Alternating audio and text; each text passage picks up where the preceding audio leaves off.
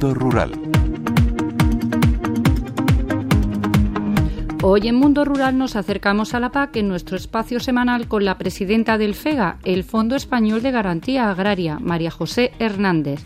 Con ella conocemos las últimas noticias en torno a la política agraria común y le hacemos llegar nuestras dudas.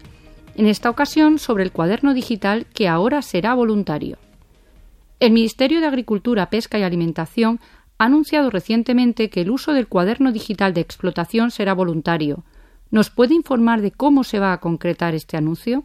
Efectivamente, el ministro ha anunciado esta medida en el marco de un paquete de propuestas para dar respuesta a las preocupaciones de los agricultores y en concreto se enmarca en un conjunto de propuestas que buscan la simplificación.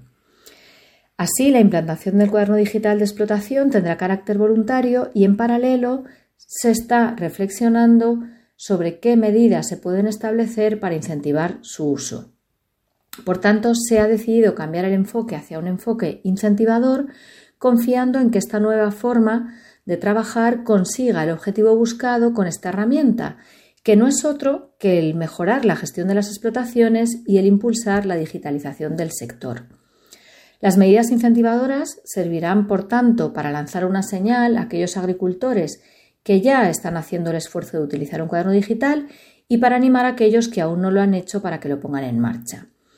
Desde el Ministerio se va a seguir apostando por este instrumento, ya que creemos en la utilidad de este cuaderno digital y en el hecho de que el anotar los tratamientos fitosanitarios y fertilizantes en una aplicación informática puede suponer importantes beneficios para los propios agricultores.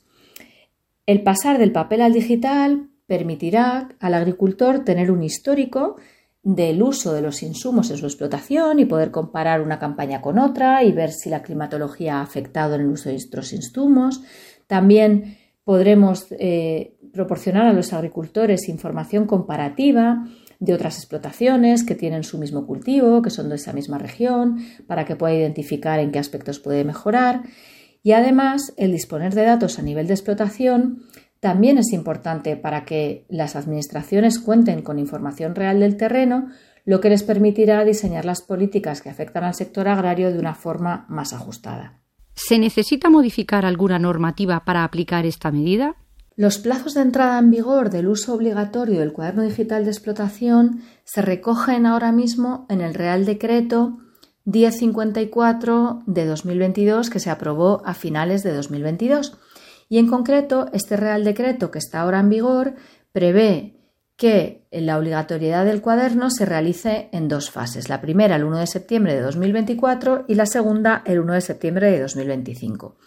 Por tanto, será necesario modificar este Real Decreto para suprimir estas fechas y estamos trabajando para que las próximas semanas comience la tramitación de la modificación de este Real Decreto.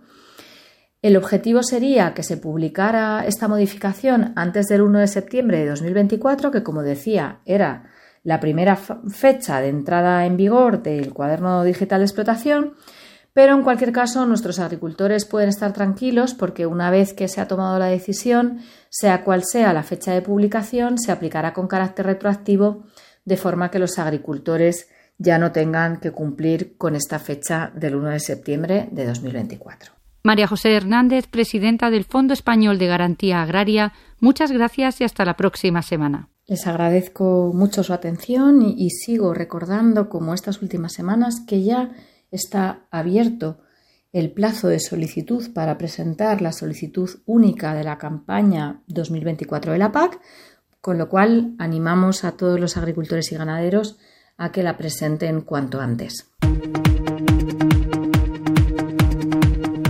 En nuestra próxima cita de Mundo Rural retomaremos el camino que nos lleve a descubrir la riqueza de nuestro entorno.